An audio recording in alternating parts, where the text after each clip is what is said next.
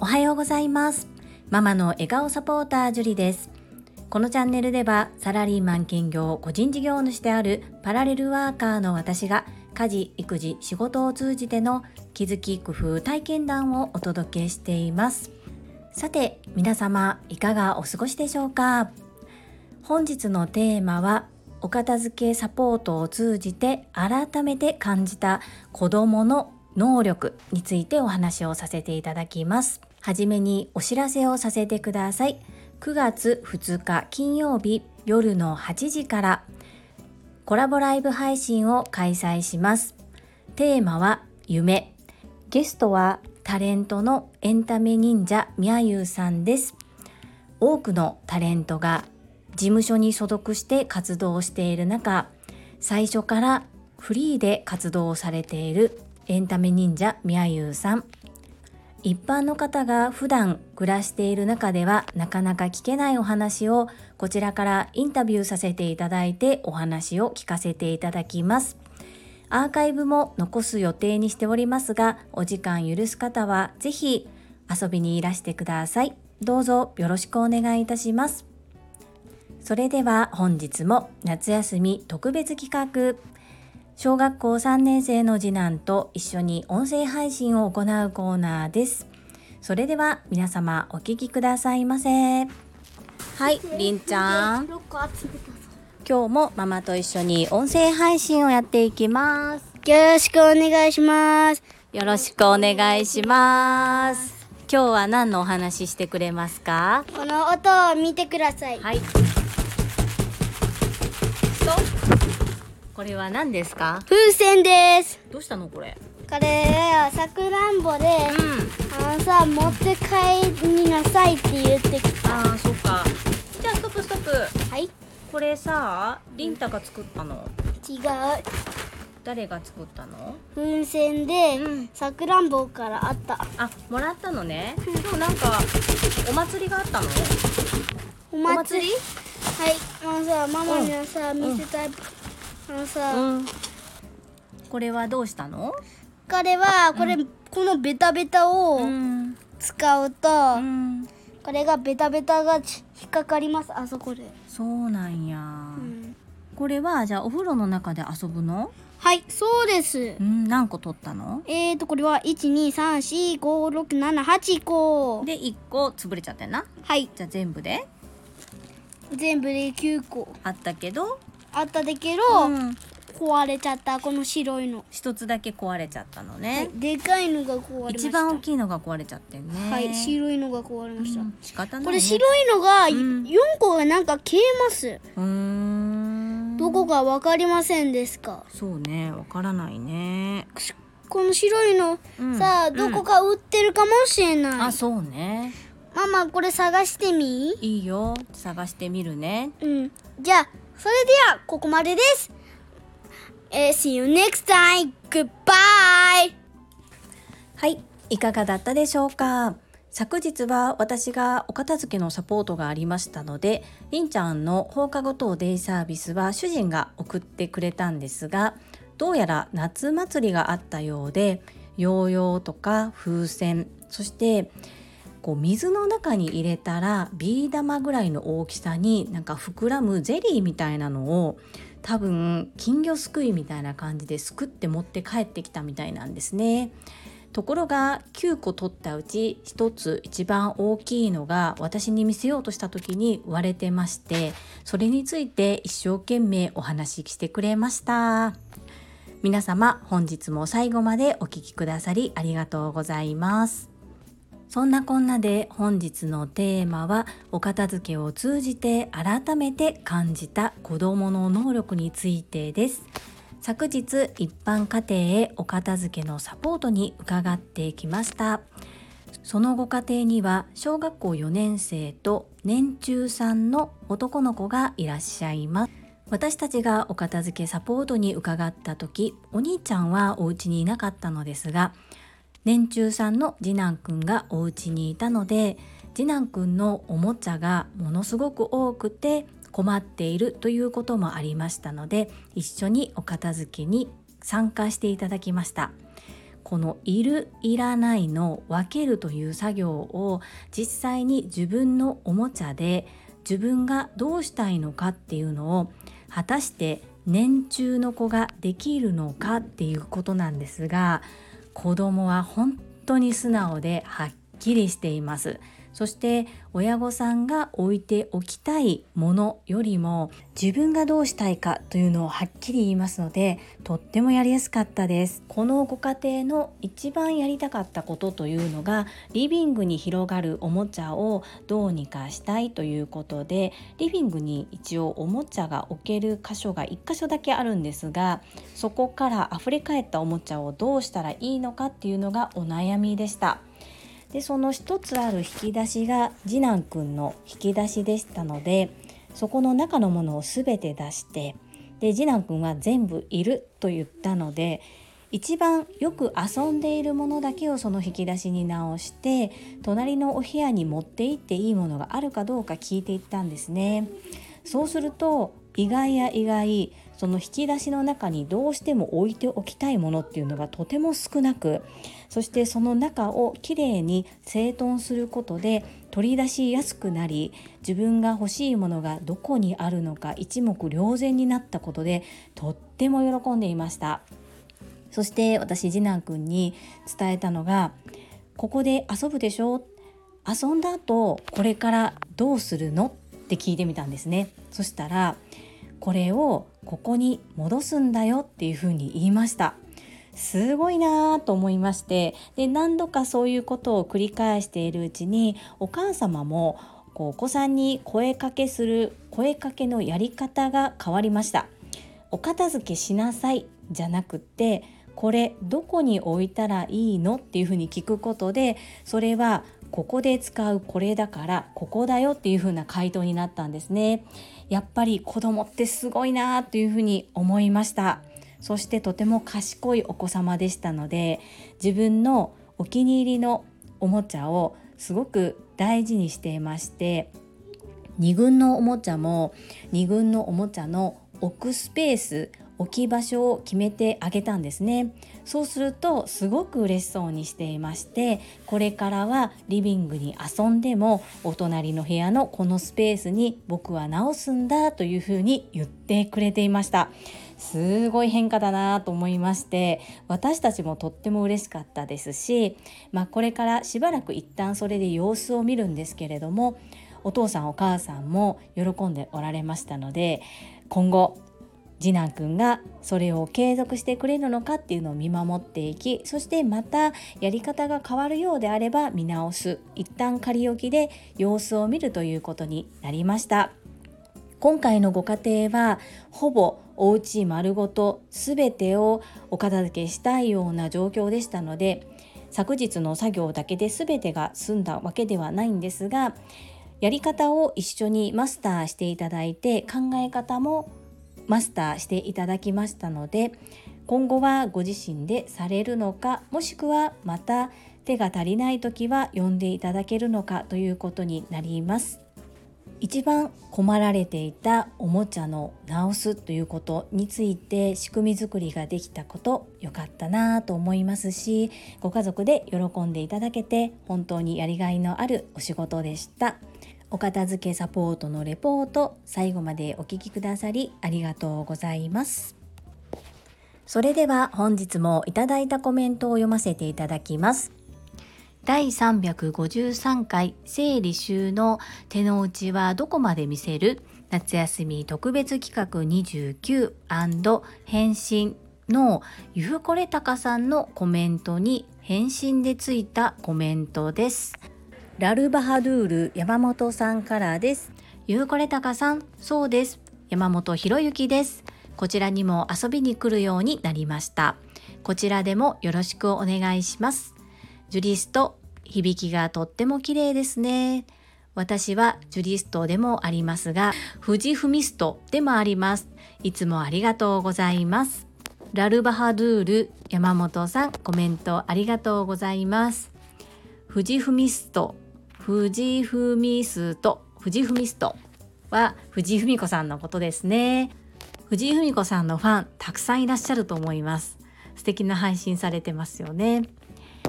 ラルバハドゥール山本さんコメントありがとうございます。続きまして第354回比較ボイシーとスタンド FM の違い夏休み特別企画30返信についたコメントです。中島みゆきさんからです。りんくん、じゅりさん、親子30回配信おめでとうございます。私が好きなりんくんのよろしくお願いします。が今日は2回も聞けて嬉しかったです。もちろん私もいつものようにお答えしましたよ。中島みゆきさん毎日優しいコメントを本当にありがとうございます。よろしくお願いします。が好きと言っていただけて嬉しいです。続きましてテニスバカさんからですジュリさん毎度ジュリスト会員番号3番の弟分テニスバカです皆さんもジュリストになりませんか？今申し込むと念願の会員番号1桁ゲットできますよ。ジュリさんの夢、ボイシーパーソナリティになりたい話はリアルにお会いした時にジュリさんの口から直接聞きました。コラボライブ配信では私の無茶ぶりでの宣言していただいた時のこと今も忘れません。口に出すことで心のナビがどんどん動いていっているのではないかと弟分ながら感じております。樹里さん、ボイシーパーソナリティになったら盛大にお祝いしましょうね。そんな日が来ることを楽しみにしております。というより、来年あたりに叶うと思っている弟分のテニスの人でした。テニスバカさん、コメントありがとうございます。ゆうこれたかさん発案のジュリスト、広めていただきまして、ありがとうございます。これ需要あるんでしょうか？と思いながら、3番ということは、あれかな、1番がゆこれたかさんで、その後、回答いただいたたまみさんが2番で、テニスバカさんが3番ということでよろしいでしょうか？ゆうこれたかさんは、僕は発案だけやで知らんでって言われそうな気がしますが、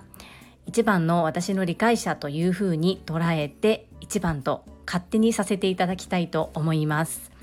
正直テニスバカさんに直接いや実はボイシーのパーソナリティになりたいんですって言ったのはとっても恥ずかしかったしいやそんなんなれるわけないやんっていうふうに思われるんだろうなってこれはテニスバカさんだからということではなく他人から見たらそんな大きな夢叶うわけないじゃんっていうふうに思われちゃうかなっていうふうに自分の中でずっと思ってたんですね。でも周りからどう思われようが自分がやりたいなりたいことは素直に口に出してみようと思って意を決して口に出しましたこんな風なマインドになれたのも本当に世界はあなたの仕事でできているボイシーチャンネルの朝倉千恵子先生のおかげです正直評価は他人がしますのでボイシーさんがどのような決断を下すのかは本当に私には分かりません。今できる精一杯のことを一生懸命やってそして諦めず夢を叶えるというふうに自分で宣言してやり抜きたいと思います。いつも応援くださり本当にありがとうございます。そしてこのテニスバカさんのコメントに対してたまみさんからです。テニスバカさんはじめまして。いつもコメントで拝見する行動力や熱い思いに刺激をいただいております。私もぜひジュリスト会員に入らせてください。憧れの会員番号を一桁よろしくお願いいたします。たまみさんは昨日のコメントに対してもジュリストに関して宣言してくださっていましたね。もうこうなってきたら需要があるない関係なくこういうふうに思ってくださっている方がいらっしゃるということで裁判させていただきたいと思います。コメントをいただいた順番で裁判をさせていただきますね。本日の配信の概要欄に順番を打って表記させていただきたいと思います。なんだか恥ずかしいですが皆様応援くださりありがとうございます。このコメントに対してともちんさんからもテニスバカさん、私もジュリスト会員ナンバー1桁が欲しいですということで、ともちんさんまでありがとうございます。続きまして、ラルバハドゥール山本さんからですジュリさんチャンネル紹介してくれてありがとうございますこっそり始めたもののやっぱりどうせだったら多くの人にも聞いてもらいたい。そんな気持ちだったのでとっても嬉しいです。ありがとうございます。これからもよろしくお願いします。ラルバハドゥール山本さん。あやっとちょっとまともに言えましたね。ラルバハドゥール山本さんコメントありがとうございます。よかった。もしかして僕こっそりしたかったのに公にしてしまってってなったらどうしようかなとドキドキしながら配信したんですけれどもそうですよね。どうせするんだったら朝倉応援団員の方々そしてスタンド FM にて皆様に聞いていただきたいですよね。よかったです。そしてコメントありがとうございます。続きましてたまみさんからです。ジュリさんりんちゃんこんにちは。本が届くのが待ち遠しくてたまらないですね。なんだか私までそわそわしてきます。笑い。ジュリさん、コメント返信ありがとうございます。励ましてくださり本当に嬉しかったです。私も TSL に参加される方はすごい方ばかりで、私なんて世界が全く違うしと尻込みしておりました。今もそう感じています。ですが、ジュリさんも同じように感じていたとおっしゃられていて驚きました。私にとってジュリさんも TSL に参加されているようなすごい方です。ジュリさんはリーダーシップが苦手とおっしゃられていますが、もうすでにリーダーシップを発揮されていると思います。みんな行くよと派手に周囲を巻き込んでいくことだけがリーダーシップではなく、ジュリさんのようにコツコツと目標に向かって前へ進んでいく姿勢が周囲に良い影響を与え、自然と皆を一歩踏み出そうという気持ちにさせることもリーダーシップだと思いますよ。樹里さんを目標にされている方は多いと思いますよ。ブレイディ・ミカコさんの書籍の中に導くということは前から引っ張るということだけではなく時には一番後ろに立ち後部が離れてしまわないように押し上げることという一節があります。私の好きなフレーズであり、樹里さんは自然とこれができる人だと思います。毎回コメントが長くなってしまい申し訳ございません。たまみさん素敵なコメントをいただきまして本当にありがとうございます。私も本当に朝倉先生のコメント欄では断言して書かなければ書こう。よし一歩踏み出そうと思って私なんてっていう気持ちを抑えてそして何々したいと思いますっていうふうに書きたいのをこらえて何々しますっていう風にずっとやってきました。それを1年ぐらい続けたんですね。そうするとやっぱり気持ちも少しずつ変わってきたなというふうに思います。なので今も TSL に対してすごい方々がいらっしゃるところに私みたいな人が参加してもいいのかなっていう気持ちは少なからずあるんですができるだけそれを言葉に出さないようにしています。我慢しています。そして何か言われた時にもいやー私なんてってどうしても言われ言いたくなるんですけどそこをぐっと押さえてありがとうございます精進しますっていう言葉で受け答えするように努力をしています。そうするとそうだんだんその悪い癖と言いますかこう私なんてっていう言葉を飲み込むことでそれが少しずつ出ないようになってきたなっていうふうにも思っていますのでこれは訓練かなというふうに玉美さん思いますこんなふうに樹里さんを目標にされている方は多いと思いますよというふうに言っていただいてもこうね、いやーそんなことないでしょうっていう風な気持ちが正直なところなんですね。でもここをぐっとこらえて、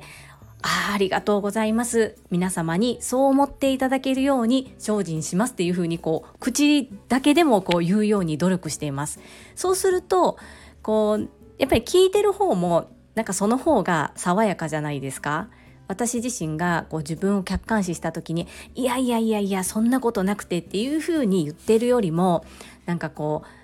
今は受け止めにくいんだけれども頑張ってそうなりたいっていう風な発言をする方が周りも気持ちいいかなっていう風に少しですがね思えるようになりましたそしてこのブレイディ・ミカコさんのお言葉とても素敵ですね。この導くということは前から引っ張るということだけではなく時には一番後ろに立ち後部が離れてしまわないように押し上げることこれだったらもしかしたら私もできるかもしれないというふうに思うことができました。素敵な言葉のシェアをありがとうございます。そしてやはりこういうのを聞くと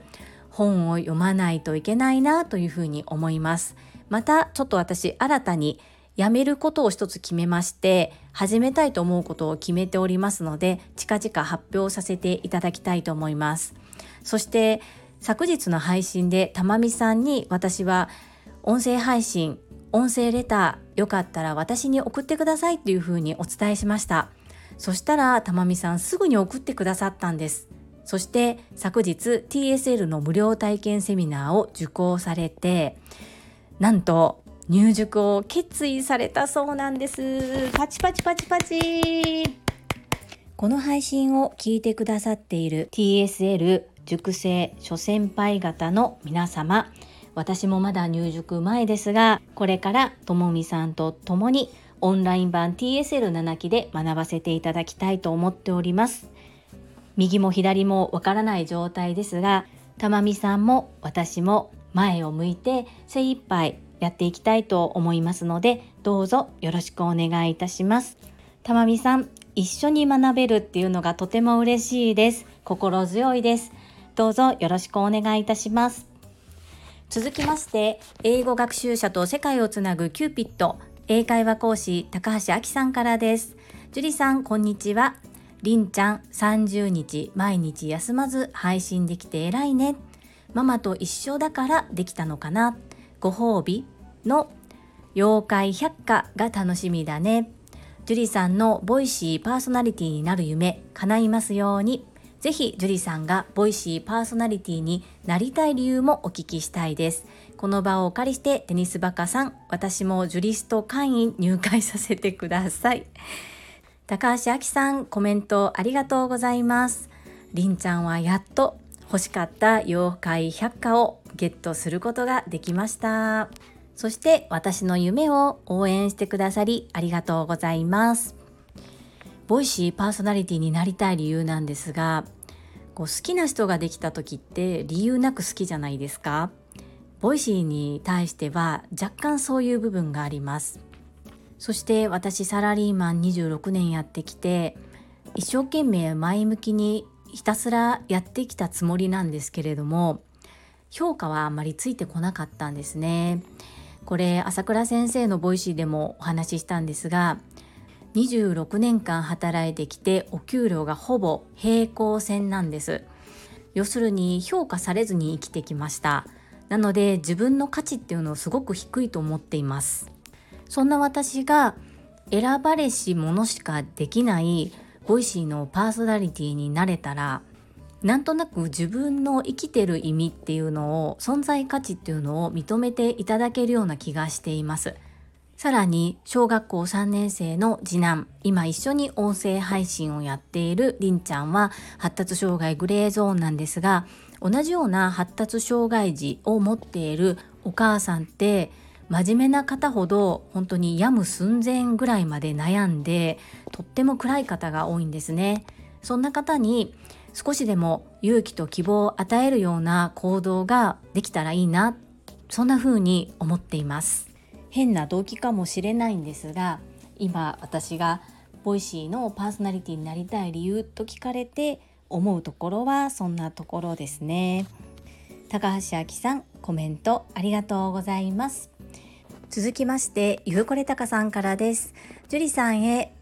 ついに尾形社長に直談判しましたね。この行動力すでに TSL 熟成いやすでに婚活族塾生になっていますねそういえば樹里さんは一人でバックバッカーできるぐらいの英語力があるので締めの挨拶を Thank you for listening. Enjoy learning English in your life or business. I hope just see you again soon. Bye! と高橋明さんみたいに英語で締めてみたらどうかな滑るやろかゆうこれたかさんコメントありがとうございますそうなんですよね。昨日スタンド FM の配信をツイッターでシェアする時に Voicy の尾形社長をメンションに入れてツイートをしました。実はこれ前にテニスバカさんに尾形社長に言ったらいいんじゃないですかってこうさらりと言われたことがあるんですね。でその時はいやーそんな一般人相手に企業の社長さんが対応してくれるわけないしどこにそんなチャンスがあるんだろうっていうふうに思ったんです。ですが先日とある方の Voicy を拝聴していると晴れて Voicy のパーソナリティになっても毎日続けていない方そしてたまにしか投稿していない方全然投稿していない方意外といますということを聞いてましてわあその権利私に欲しいなっていうふうに欲深く思いましてですがその他人の権利を譲渡していただくわけにはいかないですよね。で私に何ができるのかそう考えた時にこの今までの実績を Voicy の応募欄スタッフさんに送るのではなくって直接尾形社長に送ってみようっていうふうにふと思ったんですね。でたまたま昨日の配信はボイシーとスタンド FM の比較について話したので返事はないと思いますしたくさんの方がねもしかしたらそのようにアプローチしているかもしれませんなのでまあもう見てなくてもいいやとりあえず自分の気持ちを伝えようと思って「えいや!」って いう感じでツイッターでメンションしちゃいましたそしてバックパッカーイコール英語ができると思われる思われがちなんですけどこれは大きな間違いでして私の場合は笑顔と単語と根性だけでバックパッカーやってたので全然英語できないんですよね。なのでこの高橋亜紀さんの真似をさせるっていうかなり地獄的な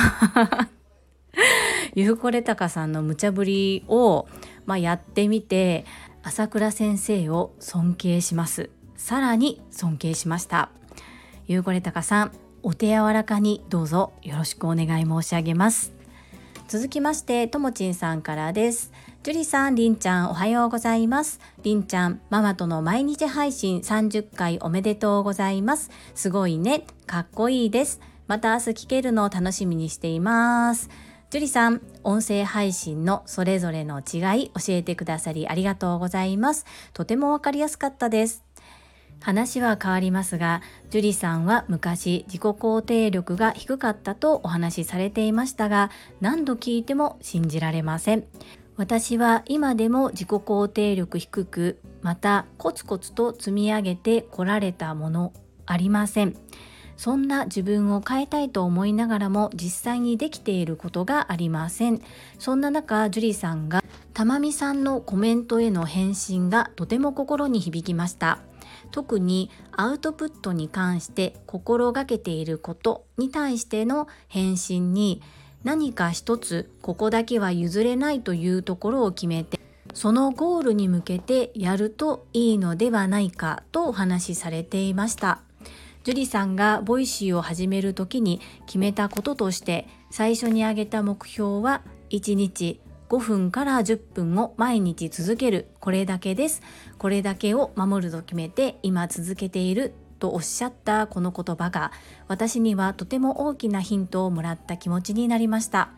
今はいろんなタスクを追われるようにやる毎日です。一度整理する時間を作りゴールを明確にしてこれができたという達成感を感じて自分に自信を持てるようにしたいと思います。樹里さんいつもたくさんの気づきと学びをくださり本当にありがとうございます。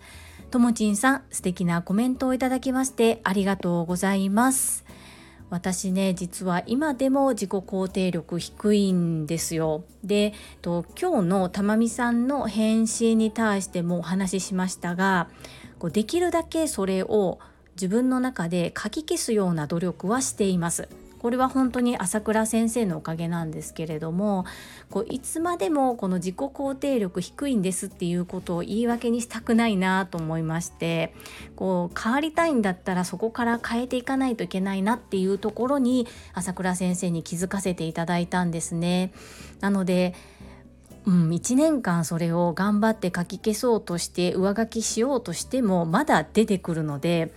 相当時間かかると思うんですがそれでもやっぱりやらない後悔よりやった経験でそんな気持ちが出てきた自分ももうそれも含めてもう自分だっていうふうに認めるということを今はしています。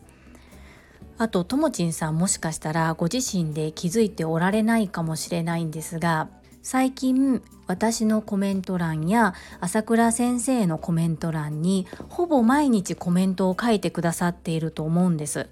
それってともちんさんが継続して一つのことをできていることだと思います。朝倉先生のお言葉をお借りすると三日坊主で終わってもいいんですよね。